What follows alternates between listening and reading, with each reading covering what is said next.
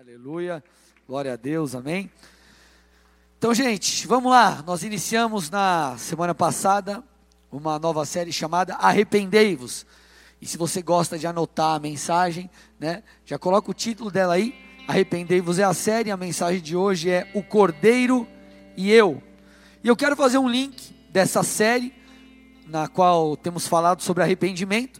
Quero fazer um link com a Páscoa.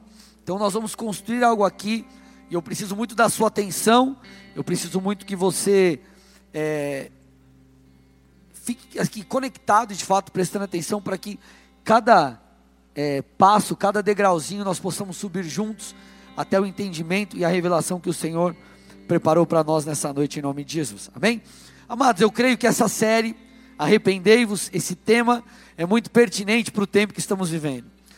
Nós temos enfrentado dias difíceis, e nesses dias difíceis, nós precisamos de muita sensibilidade para que possamos ouvir a voz do Senhor, para que possamos discernir a sua orientação e, obviamente, colocá-la em prática. Eu creio que esse é o momento em que os céus estão olhando para nós, aguardando uma resposta, minha e tua, como filhos de Deus. Qual é a resposta que eu e você, qual é a resposta que a igreja de Cristo, qual é a resposta que as nações darão em meio a esse tempo desafiador? Dentre tantas respostas que nós podemos e devemos dar, eu creio que uma delas é o arrependimento. Agora, por que, que eu creio nisso? Você precisa entender por que, que eu estou falando sobre esse tema e por que, que eu acredito é, com todas as minhas forças nisso. Quando nós olhamos para a palavra de Deus, nós percebemos que as nossas escolhas elas nos afetam não apenas individualmente, mas as nossas escolhas, elas nos afetam de uma maneira coletiva, elas nos afetam como nação, inclusive. Quando você vai lá para Deuteronômio 28, no versículo 15, olha o que a Bíblia diz, que interessante.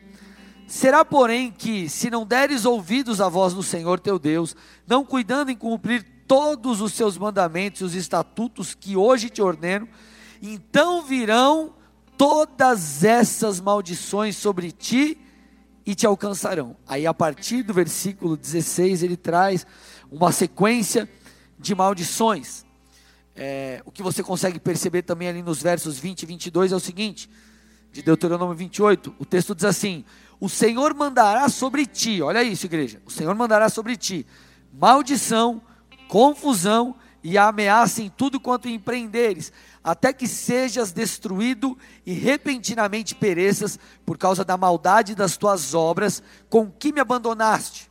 O Senhor fará que a pestilência te pegue a ti, até que te consuma a terra a que passas a para possuí-la. O Senhor te ferirá com a tísica e a febre, e a inflamação e com o calor ardente, a secura e com o crestamento e a ferrugem. E isto te perseguirá até que pereças. Então o texto de Deuteronômio 28 aqui nos ensina que o motivo das maldições que viriam não apenas individualmente para as pessoas, mas de uma maneira coletiva, era fruto da desobediência e fruto do abandono do povo de Deus para com o Senhor. Então a desobediência e o abandono a Deus atraíram ou atrairiam sobre o povo a, é, a maldição e cada uma dessas coisas que nós citamos aqui. Porém, o que nós precisamos entender é que o que eu quero reforçar é, é a questão coletiva da coisa. Quando você vai para Juízes 6:1, por exemplo, a Bíblia diz: Os israelitas fizeram o que era mal aos olhos do Senhor. Por isso, o Senhor os entregou. Entregou quem? Os israelitas, o povo, a nação, e não só as pessoas individualmente. Por isso, o Senhor os entregou nas mãos dos midianitas durante sete anos. Então a nação, o coletivo, sofreu por quê? Por causa do pecado. Nós lemos aqui, eu vou frisar mais uma vez, o versículo 21 de Deuteronômio 28 fala sobre pragas. Pragas que viriam sobre o povo como consequência do pecado. A pergunta que eu te faço é: a reflexão que eu deixo aqui é: será que tudo isso que temos vivido não está ligado ao pecado das nações? Será que tudo isso que nós temos vivido, inclusive a praga, não tem a ver com o nosso pecado, com o pecado das pessoas, com o pecado coletivamente falando? Será que grande parte, será que grande parte da solução é, que nós precisamos nesse momento não está ligada ao arrependimento? Quem sabe, querido, o arrependimento não atrairá uma mudança desse cenário? Eu, particularmente, creio nisso, amados. Quando nós olhamos para a palavra de Deus, nós vamos lá, por exemplo, o livro de Jonas. Jonas foi um homem chamado para pregar em Nínive. O Senhor, em um determinado momento, designa para pregar em Nínive, uma cidade terrivelmente pecaminosa, e você conhece a história, se você não conhece, dá uma olhadinha lá, no livro de Jonas. Ele fala que Deus o chama e ele foge, ele não é, é, corresponde no que diz respeito a, a, a esse chamamento, a esse chamado de Deus. Porém, o Senhor o convence, e nós vemos ali nos versículos 4 a 8 de Jonas 3 o seguinte: Jonas aceita então esse chamado, vai até Nínive, e a Bíblia diz que Jonas começa a proclamar o seguinte àquela cidade, às multidões. Jonas 3, 4 a 8. Daqui a 40 dias Nínive será destruída. Os habitantes de Nínive creram em Deus e, desde o mais importante até o mais humilde, declararam um jejum e se vestiram de pano de saco. Quando o rei de Nínive ouviu o que Jonas dizia, desceu do trono, tirou as vestes reais, vestiu-se de pano de saco em sinal de arrependimento e sentou-se sobre um monte de cinzas, sobre um monte de cinzas. Então o rei e seus nobres enviaram este decreto a toda a cidade. Olha lá, gente, a toda a cidade. Ninguém nem mesmo os animais de seu gado e de seus rebanhos poderá comer ou beber coisa alguma. Tanto as pessoas como os animais devem se cobrir de pano de saco, e todos devem orar fervorosamente ao Senhor. Devem deixar seus maus caminhos e toda a sua violência. Uau! Jonas prega acerca do, do arrependimento, ou melhor, acerca do juízo que viria então o povo se arrepende, há um decreto real ali para que toda a nação se arrependesse, e eles de uma forma genuína se arrependem. E qual foi o resultado? O resultado, meus amigos, está lá no versículo 10. O resultado está lá e diz assim: quando Deus viu, quando Deus viu o que fizeram e como deixaram seus maus caminhos, voltou atrás e não os destruiu como havia ameaçado. O texto está falando que, mediante o arrependimento, não veio o juízo sobre aquela cidade. O texto diz que quando Deus viu o arrependimento, ele voltou atrás e não trouxe a destruição, não trouxe a consequência ali dos atos. Então nós percebemos que o arrependimento mudou o que? Mudou o destino da nação. Eu te pergunto, será que não é isso que nós precisamos fazer? Será que não é isso que o Espírito, do, que o Espírito de Deus está pedindo a nós? Será que não é essa resposta que nós precisamos dar aos céus nesse momento? Na mensagem anterior, a primeira mensagem da série, na verdade, é, arrependei-vos, essa é a hora. Eu falo sobre alguns pecados, algumas questões que têm acontecido no Brasil e fora do Brasil, e você vai conseguir ter uma noção geral de, de, de, de coisas que têm crescido de pecados que têm tomado conta das pessoas, e você vai talvez concordar com esse posicionamento aqui. Mas isso que aconteceu ali em Nínive tem tudo a ver com o que está escrito em 2 Crônicas 7,14. A Bíblia diz: Se o meu povo que se chama pelo meu nome se humilhar e orar e me buscar, e se converter dos seus maus caminhos, então, olha a consequência, olha o resultado do arrependimento. Então, eu ouvirei dos céus, perdoarei os seus pecados e sararia a sua terra. Uau, gente, o arrependimento genuíno trouxe o que? A, a, a, a restauração, ou sarou a terra. Então, amados, eu creio de verdade que essa é uma estação em que nós precisamos nos levantar e, como voz profética nessa nação, nos colocarmos na brecha e pedimos perdão pelos, e pedimos perdão pelos pecados do povo, pela nação brasileira, perdão pelos pecados da igreja, porque eu creio, meus amados, que os céus estão olhando para nós, aguardando uma resposta. Então é um momento de nos arrependermos, queridos, por colocarmos outras coisas à frente do Senhor. Por darmos, querido, mais talvez foco ao trabalho, ao dinheiro, do que ao nosso tempo com Deus. De talvez esquecermos dos nossos filhos. De talvez, meus amados, eu não sei. De nós tirarmos o Senhor do trono da nossa vida. Agora, talvez você me pergunte assim: legal, pastor, mas nós estamos na Páscoa. E o que isso tem a ver com a Páscoa, meu irmão? Tem tudo a ver com a Páscoa. E a partir daqui, passada essa introdução, eu preciso que você preste muita atenção. Muita atenção, porque agora nós vamos entrar em alguns ensinamentos, versículos bíblicos, e você não pode perder o fio da meada. Se você pegar, meu irmão, no final dessa mensagem, Deus vai desconstruir algo em você e vai edificar algo diferente, poderoso, em nome de Jesus. Dá um amém aí na sua sala, na cozinha, onde você estiver, aleluia, amém?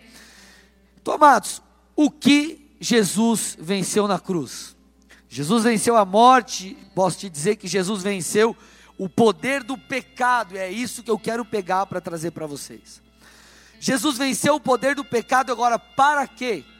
Para que Jesus venceu o poder do pecado? Ou por que Jesus foi para a cruz? Uma das coisas era para que eu e você não fôssemos mais escravos do pecado. Para que eu e você não fôssemos mais escravos do pecado, mas para você entender isso de uma forma mais profunda, eu preciso aqui te dar um panorama geral da Páscoa. Então, como foi a primeira Páscoa? Depois de 400 anos de escravidão no Egito, e depois de nove pragas, Deus anuncia ali a Moisés a décima e última praga, a morte dos primogênitos. E como você bem sabe, depois dessa praga, ou depois daquela praga, é, o Senhor faria com que o seu povo fosse liberto do Egito.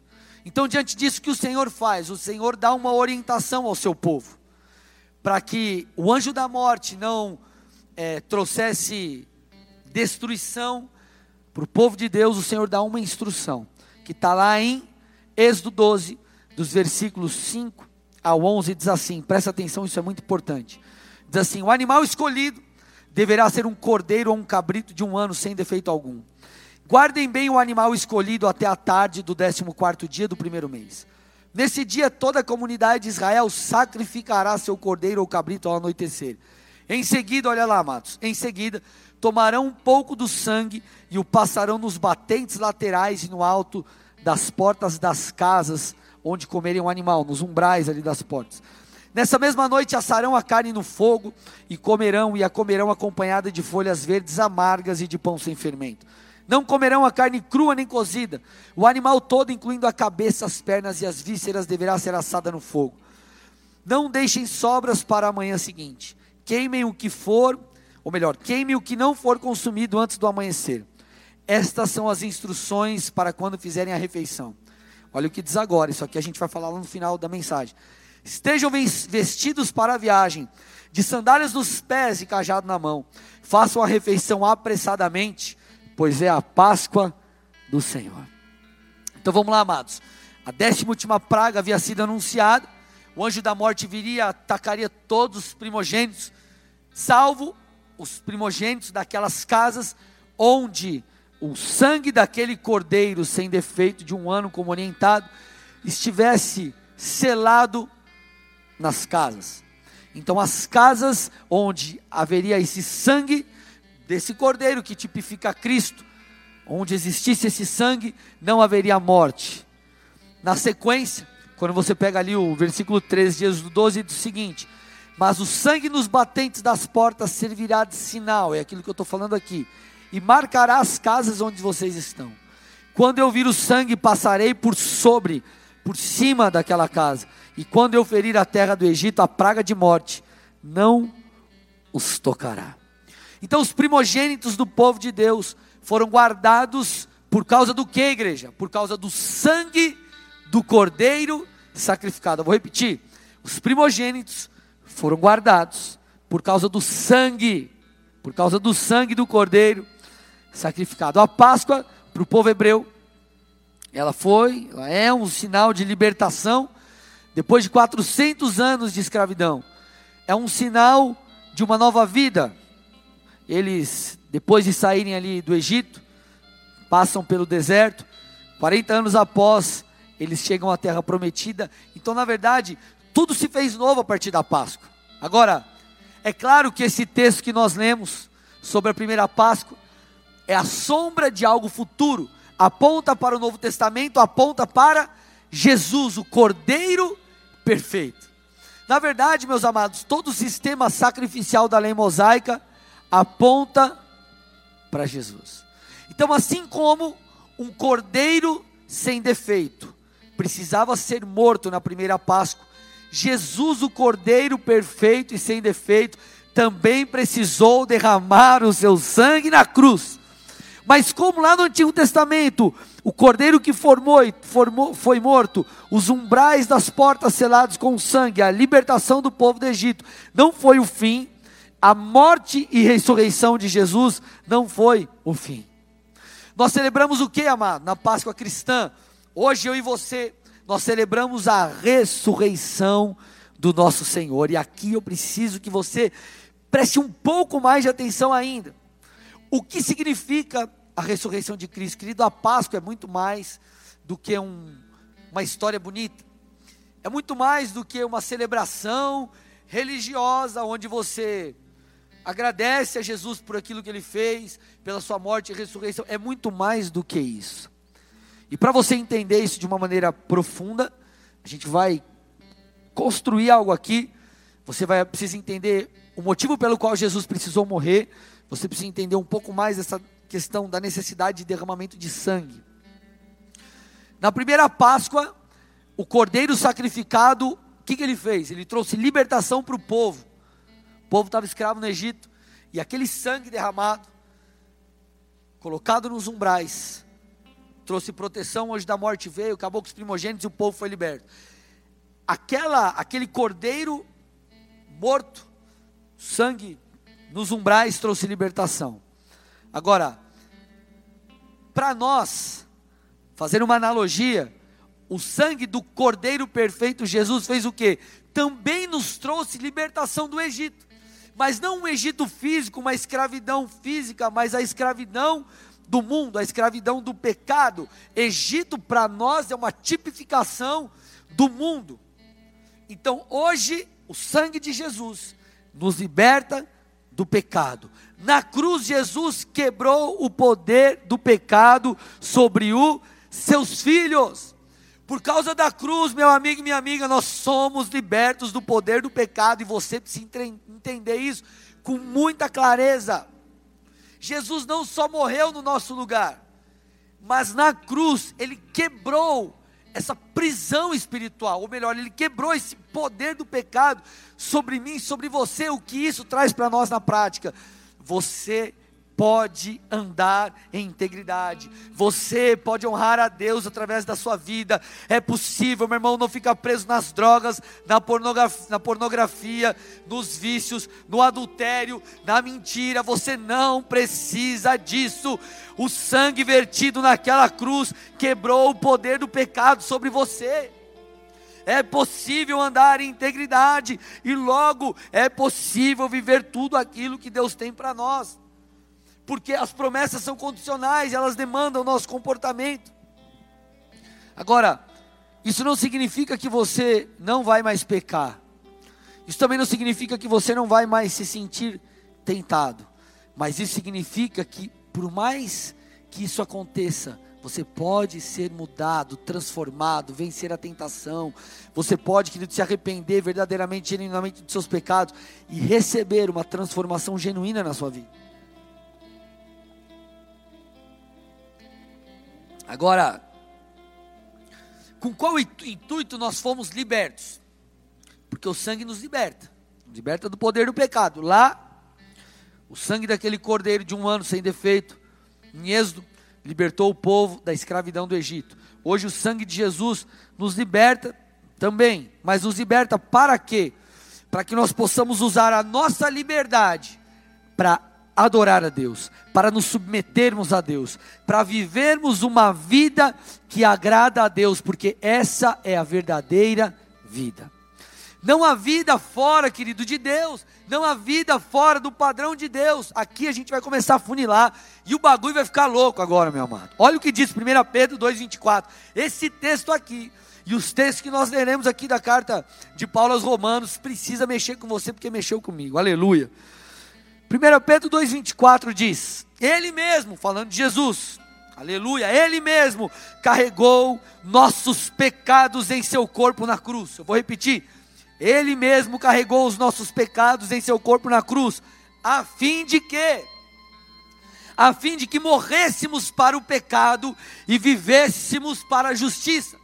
Com qual intuito ele carregou, meu irmão, os nossos pecados na cruz, para que eu e você, para que nós morrêssemos para o pecado e vivêssemos para a justiça, vivêssemos segundo os, o, o padrão, os padrões da Escritura, para que eu e você vivêssemos em submissão a Deus. Aleluia! Olha o que diz Romanos 6, meu amado, 6 e 7. Romanos capítulo 6, versículos 6 e 7. Sabemos que a nossa velha natureza humana, sabemos que a nossa velha natureza humana foi crucificada com Cristo. Olha lá, amado, foi crucificada com Cristo. Acompanha aí se você puder na tua Bíblia. Para que o pecado não tivesse mais poder sobre nossa vida e dele deixássemos de ser escravos. Pois quando morremos com Cristo, fomos libertos do poder do pecado. Eu vou ler de novo. Sabemos que nossa velha natureza humana foi crucificada com Cristo, para que o pecado não tivesse mais poder sobre nossa vida e deixássemos de ser escravos, pois quando morremos com Cristo, fomos libertos do poder do pecado, amados. Olha, vamos voltar dois versículos aqui. Versículos 4 e 5 de, de Romanos 6. Romanos 6, se você ler, cara, ele vai mexer com você. Ele buga a nossa mente, tão profundo que é. Romanos 6, 4 e 5. E assim, como ele foi ressuscitado dos mortos pelo poder glorioso do Pai, agora nós também podemos viver uma nova vida. Uma vez que nossa união com ele se assemelhou à sua morte, assim também nossa ressurreição será semelhante a dele. Meu irmão, quando você se une a Jesus, crendo que Ele é o Filho de Deus, se arrependendo, quando você se une com Ele, querido, pelo batismo, o texto está falando, ei, que Ele, que a nossa união com Ele se assemelhou à Sua morte, mas também a nossa ressurreição será semelhante a dele. Sabe o que o Senhor está tentando nos dizer aqui? Que a nossa velha natureza humana foi crucificada na cruz. A morte de Jesus tipifica a morte do meu e do seu pecado, da nossa maneira antiga de viver, da nossa mentalidade, dos nossos, nossos desejos pecaminosos. É uma convocação, é um chamamento do Senhor para uma nova vida. A morte simboliza, querido, que o seu velho eu não mais vai governar sobre você. E a ressurreição fala de uma nova vida que você está hoje sendo eh, desperto, despertado, levantado por Deus para viver. E é isso que a Páscoa precisa fazer com você, é muito mais, meu irmão, do que você agradecer a Jesus, é muito mais do que você celebrar lá na sua casa e contar uma historinha para seu filho, ligar lá num canal de um desenho de que Jesus ressuscitou. Ela tem que fazer algo com você, oh aleluia, aleluia, querido, Jesus ter derramado seu sangue na cruz foi algo profundo demais. Agora, por que Jesus precisou morrer? Por que ele precisou derramar o seu sangue? Eu vou explicar um princípio bíblico aqui para você entender. Na Bíblia, sangue representa a vida. Levítico 17:11 diz: Porque a vida da carne está no sangue. Eu vou-lo tenho dado sobre o altar para fazer expiação pela vossa alma. Porque é o sangue, ou por quanto é o sangue que fará expiação em virtude da vida. Ele está falando que o sangue era necessário ali, ali o sangue de animais. Para o quê? Para trazer expiação. Por que isso precisou acontecer? Lá em Romanos 6, 23, você percebe que o pecado ele gera a morte, é um princípio espiritual, o pecado gera a morte. E desde que Adão e Eva pecaram, sangue precisou ser derramado para que houvesse perdão de pecados. Para que pecado, os pecados sejam perdoados, para que haja remissão, tem que existir derramamento de sangue. O pecado tem que ser pago com sangue. Uma vida pela outra. Então, quando Adão e Eva pecam, você já vê logo em seguida um animal sendo morto para que houvesse ali a, a, a, expiação. Você vê no Antigo Testamento o Senhor permitindo sangue de animais, animais mortos e sangue para fazer expiação pelo pecado.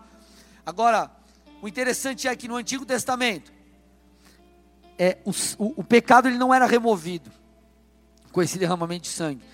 Havia apenas uma, era uma cobertura, é, expiação no original fala sobre capar. Capar, essa expressão hebraica, fala sobre cobrir.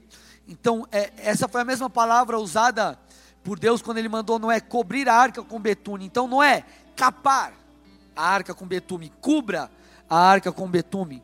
Então, os sacrifícios de animais cobriam pecados, mas não removiam pecados. Mas você vê, querido, João Batista, o último profeta do Antigo Testamento, quando ele vê Jesus, lá em João 29, ele diz assim: Eis o Cordeiro de Deus, eis o Cordeiro de Deus, que tira o pecado do mundo. O sangue de Jesus é o sangue perfeito, o sacrifício de Jesus é o sacrifício suficiente, válido para sempre. Não só, querido, para redimir eu e você dos nossos pecados, mas para nos libertar do poder e da prisão do pecado, meu amado. Oh, aleluia. Hebreus 10, 10 a 12 diz: Pois a vontade de Deus era que fôssemos santificados pela oferta do corpo de Jesus Cristo, de uma vez por todas. E aí ele aponta aqui para o Antigo Testamento, ele fala: o sacerdote se apresenta todos os dias para realizar os serviços, os serviços sagrados e oferece repetidamente os mesmos sacrifícios que nunca podem remover pecados. E aí ele fala de Jesus, nosso sumo sacerdote, porém, ofereceu a si mesmo como único sacrifício pelos pecados, válido para sempre. Jesus levou na cruz os nossos pecados e mais, Jesus venceu na cruz o pecado. Agora, meu irmão, por que, que ele levou sobre si os nossos pecados e colocou na cruz? Para que eu e você pudéssemos viver como fornicadores, como pessoas presas, meu irmão, na mentira, presas na pornografia? Não!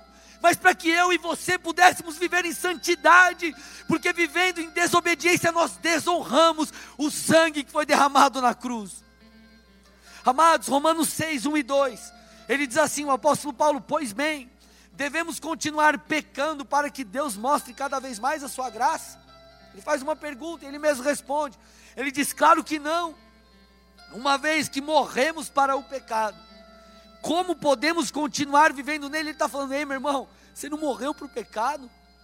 Ei meu irmão, você não escolheu seguir a Jesus de verdade? Ei, você não se batizou declarando que teu velho homem está morrendo e uma nova pessoa em Cristo agora está surgindo posicionada?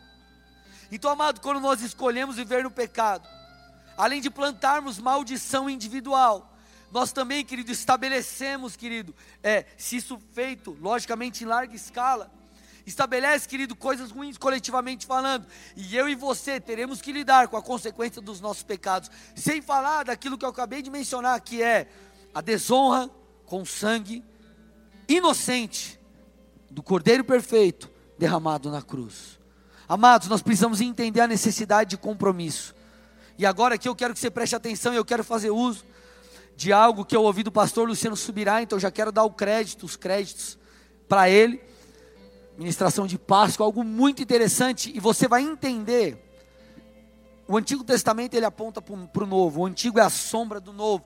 Então você vai ver que a refeição da Páscoa, da primeira Páscoa, ela aponta para um compromisso meu e teu com o Senhor, uma vida reta de aliança com o Senhor. Eu vou ler de novo com vocês Êxodo 12, do 8 ao 10, onde fala da refeição da primeira Páscoa. Quero que você acompanhe aqui comigo diz assim: Nessa mesma noite, assarão a carne no fogo e a comerão acompanhada de folhas verdes amargas, ou outras versões, traduções diz ervas amargas, e de pão sem fermento. Não comerão a carne crua nem cozida.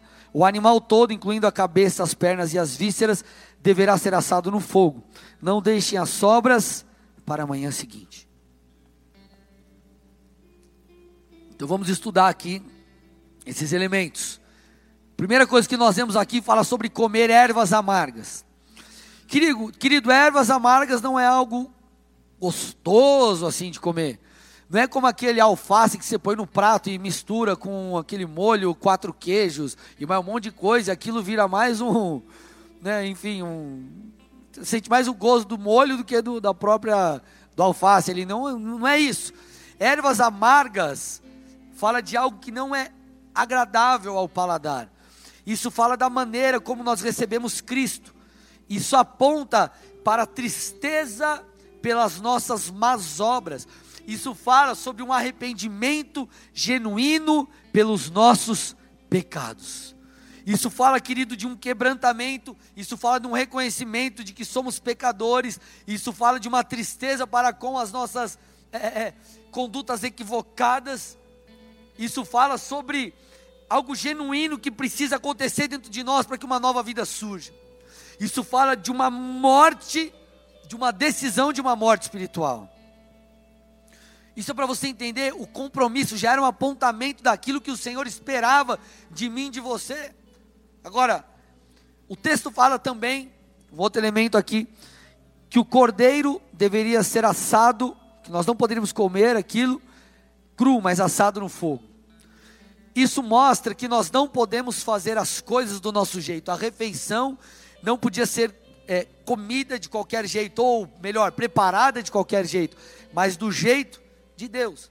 Então a vida cristã não é uma vida do nosso jeito, mas do jeito de Deus. Não é o nosso padrão, não é a nossa é, é, nosso entendimento particular das Escrituras no que diz respeito a você é, se esquecer de alguns, de, algum, de alguns apontamentos da palavra, de alguns princípios e só viver aquilo que você acha que deve viver. O padrão de Deus, meu irmão e minha irmã, é a santidade. Isso não pode ser mudado. O padrão de Deus é o compromisso, é a integridade, é o arrependimento. Não importa o que a cultura diz, você não vive pela cultura, você vive pela palavra. Você não vive, é, é, é, é, você não tem que viver por causa da pressão da sociedade ou do contexto social, mas você tem que usar a palavra de Deus como o teu manual de vida. Então não dá para nós crermos e vivermos com Jesus da maneira que nós queremos ou achamos, mas da maneira dele, hein, meu irmão? Presta atenção aqui. Jesus não é um Deus de massinha.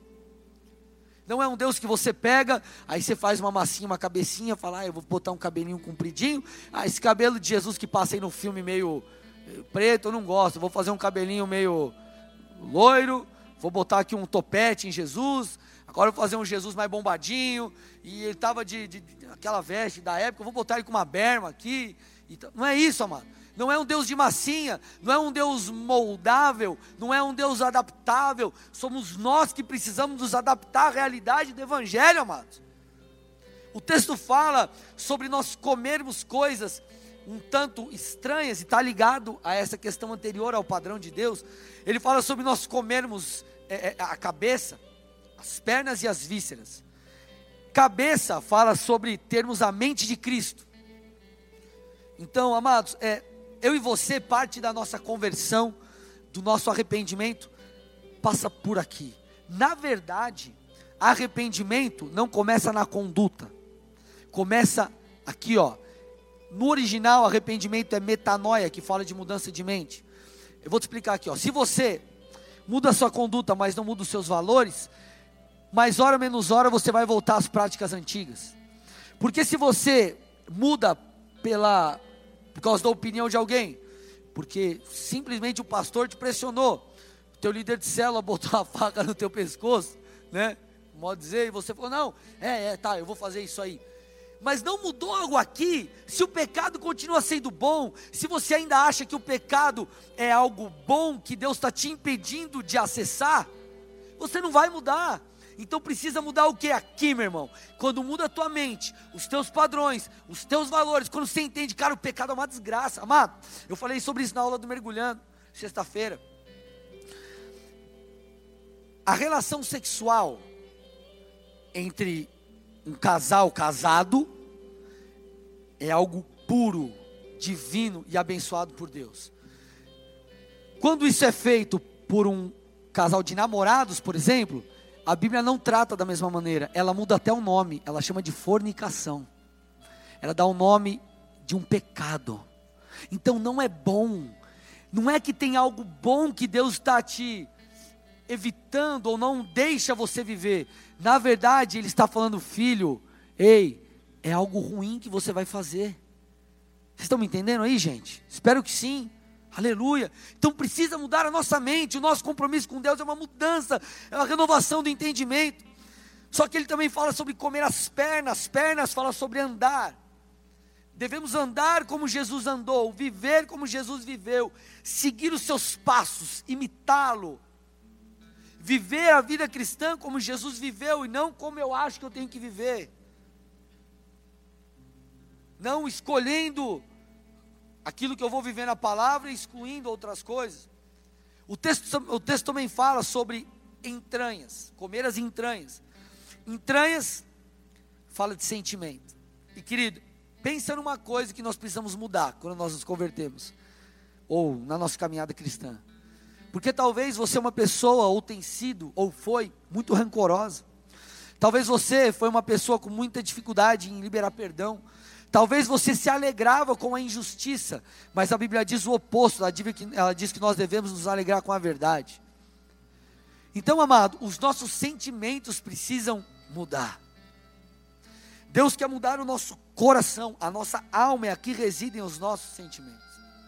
Então, amado, o que o texto está falando? Ele está apontando, ei, você tem que participar do Cordeiro, da mente do Cordeiro, ter a mente de Cristo, andar como o Cordeiro andou, sentir como o Cordeiro sentiu. Essa é a verdadeira vida cristã. Era muito mais do que uma refeição, era um apontamento profético para que eu e você pudéssemos participar, dia após dia, do próprio corpo de Cristo. Aleluia. É uma forma de nos misturarmos com Ele. É, eu e você no Senhor e o Senhor em nós. Sem falar, meus amados, dos umbrais, do sangue que estava ali, que o Senhor mandou colocar nos umbrais das portas. Pense comigo, quem passava, ou quem olhava de fora, percebia ali, o anjo da morte via ali, por exemplo, o sangue nos umbrais. O que aquilo apontava? Para um compromisso público um compromisso real. Você só muda lá o teu status no Facebook e coloca namorando, se você está decidido realmente levar a sério aquele relacionamento. Então o que eu estou querendo dizer aqui fala de, uma, de, de, de, um, de, um, de um compromisso real, genuíno. É uma, era um apontamento onde falam, aquela família, quem mora ali, realmente serve a Deus. Na verdade, amado, tudo isso, aquela refeição é um convite do Senhor para mim e para você. A Páscoa celebra a ressurreição de, de, de, Cristo, onde uma nova vida está sendo anunciada para mim e para você. Ele diz: Eu venci o pecado na cruz. Você não precisa mais ser escravo do pecado. Aleluia. Amados, quando você vai para a palavra, você vê o Espírito de Deus. Em João 16 fala que o Espírito de Deus que nos convence do pecado, da justiça e do juízo, habita em nós, seus filhos. E ele nos convence. O mesmo capítulo fala que o Espírito de Deus nos guiará a toda a verdade. A Bíblia diz que a graça nos capacita.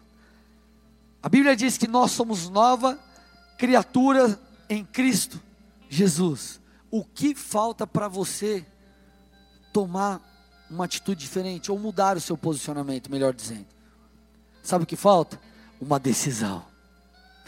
E essa refeição da Páscoa é, era um apontamento profético tão poderoso e era uma mudança tão radical, era um anúncio de libertação tão incrível que o versículo 11 de Êxodo 12 diz assim: depois que vocês comerem tudo isso, depois que vocês é, é, comerem a, a, a cabeça, Mudança de mente, mudança de padrão.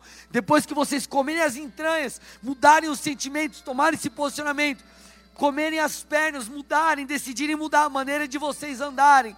O texto diz: estejam vestidos para a viagem, de sandálias nos pés e cajado na mão, faça a refeição apressadamente, pois é a Páscoa do Senhor. O Senhor está dizendo: Ei, se você se posicionou, se prepara, porque há libertação para você. Eu estou te tirando do Egito, eu estou te tirando do mundo. Você não mais viverá como alguém preso, mas você viverá como alguém livre, como alguém que vai rumo ao deserto me adorar, entrará na terra prometida e viverá como um filho que me ama.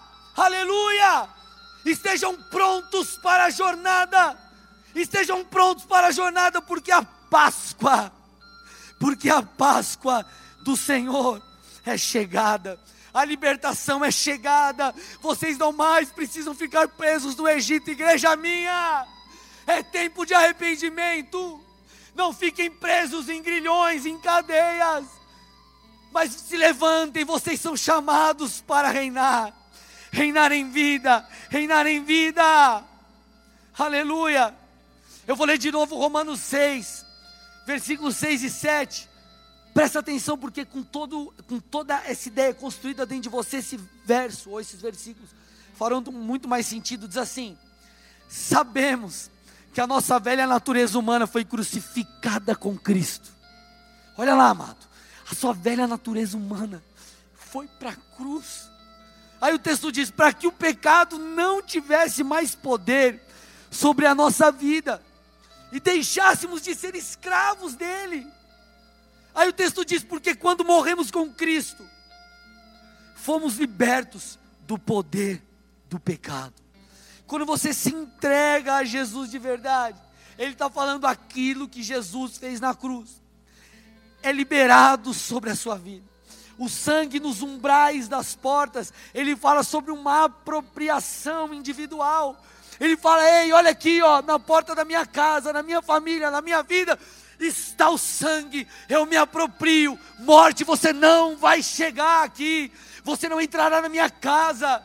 Quando você se entrega a Jesus e com todo esse entendimento se apropria do sangue vertido ali, querido, o pecado perde o poder. Você então se torna alguém preparado, como o texto diz aqui. Você põe as sandálias nos pés, você se veste com uma nova com uma, novas vestes, você pega ali o seu cajado na mão e você avança para essa nova vida. A igreja se levante de uma maneira diferente. O Senhor está nos chamando para um arrependimento, mudança de mente. Ele está nos chamando para um novo andar. Ele está nos chamando para um novo sentir. Eu não estou dizendo que você tem que ser perfeito. Eu não estou dizendo que a partir de hoje você não vai mais pecar. Mas eu estou dizendo que você não precisa mais ser escravo do pecado. A novidade de vida para você. Você pode vencer o vício, a pornografia, a mentira. Deus tem restauração para a sua vida. E Ele está te falando: se apressa, se aposte daquilo que eu fiz na cruz, vista suas sandálias e caminhe rumo a uma nova vida, não mais escravo no Egito, não mais preso no mundo, mas vivendo uma vida que me agrada. Oh Senhor, convence o seu povo, convence a sua igreja, tem misericórdia de nós. Aleluia. Amado, antes de nós orarmos, por essas questões específicas da palavra, eu preciso falar com você que está assistindo essa, essa mensagem, está escutando essa mensagem, e ainda não teve encontro real com Jesus Cristo. Deus tem novidade de vida para você. Ele quer que o fardo do pecado seja removido da sua vida. Ele quer que você, a partir de hoje, viva uma nova estação, mas a chave que abre essa porta, para essa porta ser aberta, você precisa reconhecer que Jesus é o Filho de Deus, veio esse mundo em carne, morreu no seu lugar, mas ressuscitou e está vivo.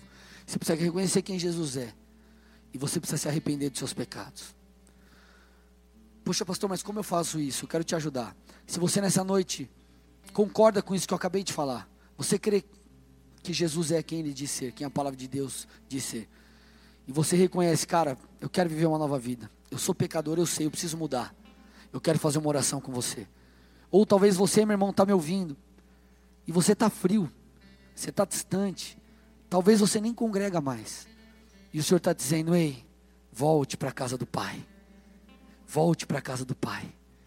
É tempo de restauração na sua vida, você que está distante. Eu quero te convidar a fazer essa oração também. Mas antes de nós orarmos, se você está entregando tua vida a Jesus Cristo hoje, eu quero te pedir uma coisa. Escreve aí no comentário, por favor, para a gente saber. É, decidi entregar minha vida a Jesus. Hoje eu decidi entregar minha vida a Jesus. Hoje eu entrego minha vida a Jesus. E se você está voltando, escreve assim: Eu estou voltando. Eu estou voltando para a gente saber. Enquanto você escreve aí, repete uma oração comigo assim: Diz assim, Senhor Jesus, nessa noite eu te peço perdão por cada um dos meus pecados. E eu te agradeço pela sua morte na cruz e ressurreição, porque eu entendi que eu não preciso mais ser escravo do pecado. Eu te peço, me conduza a uma nova vida, me guia rumo a uma nova história, e que eu possa te glorificar todos os dias da minha vida, a partir de hoje, em nome de Jesus. Amém. Pai. Visita os meus irmãos e as minhas irmãs. Eu libero o teu toque, o teu poder, o teu sopro. Sopra, Pai, aí onde eles estão. Toca-os, que eles tenham uma experiência genuína contigo. Aqueles que estão distantes, Pai, que tenham uma experiência de renovo, que o fardo do pecado vai embora. Eu declaro eles livres e libertos. E que a partir de hoje eles possam caminhar rumo a essa transformação. Assim nós declaramos em nome de Jesus. Amém. Amém. Glória a Deus. Uma pessoa vindo para Jesus. Aleluia. Glória a Deus. Gente, tem o um número aí? Tá o um número aí? Tem um número aí fixado, tá? Tem um número fixado aí. No Face também tem um número fixado. galera, se não tem, vai colocar. Mande uma mensagem, um WhatsApp, uma mensagem de WhatsApp para esse número. É, nós queremos conhecer você.